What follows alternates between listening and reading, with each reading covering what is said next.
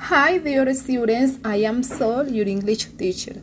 For today, we are going to talk about an important person, Martin Luther King Jr.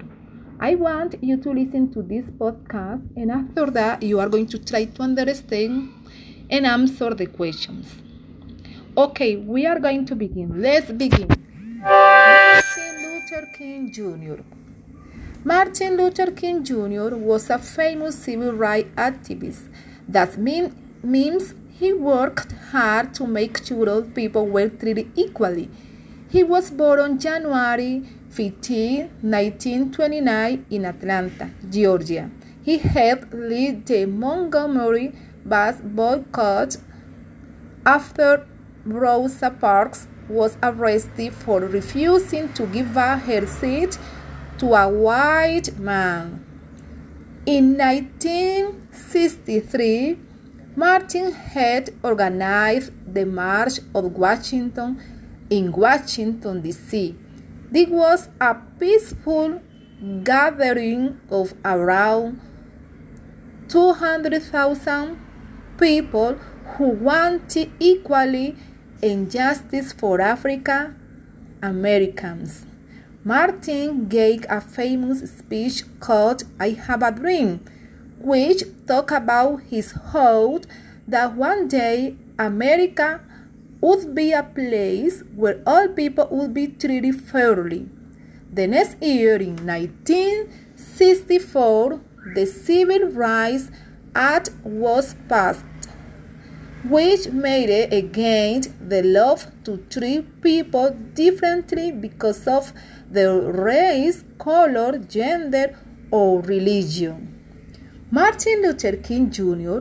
was a hero to many people, but not everyone was happy about the changes in the country. Sadly, on April 4, 1968, Martin was shot and killed while standing on a hotel balcony.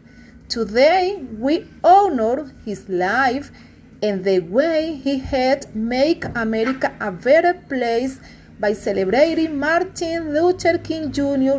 Day each January.